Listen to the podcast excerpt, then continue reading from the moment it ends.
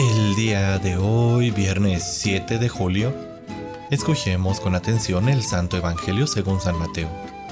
En aquel tiempo Jesús vio a un hombre llamado Mateo sentado a su mesa de recaudador de impuestos y le dijo, Sígueme. Él se levantó y lo siguió.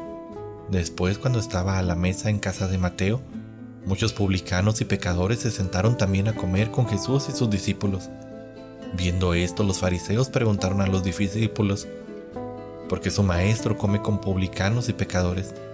Jesús los oyó y les dijo, no son los sanos los que necesitan de médico, sino los enfermos. Vayan pues y aprendan lo que significa, yo quiero misericordia y no sacrificios.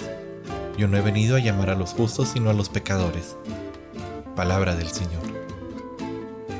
Querida familia, si el Evangelio no ha penetrado en los medios más difíciles de nuestra sociedad, pudiera ser porque en nuestros hermanos aún permanece la conciencia fariseica de no juntarse con los pecadores, con aquellos a los que por sus múltiples pecados son considerados indignos de Dios.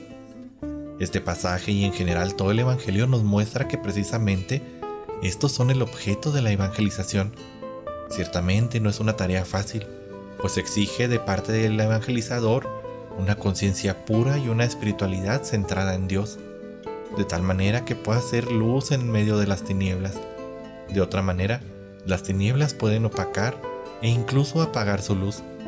Por otro lado, Jesús nos invita a recibir con gran amor y misericordia a aquellos que, a pesar de sus limitaciones en la conversación, en la conversión, perdón, están buscando llevar una mejor relación con Dios.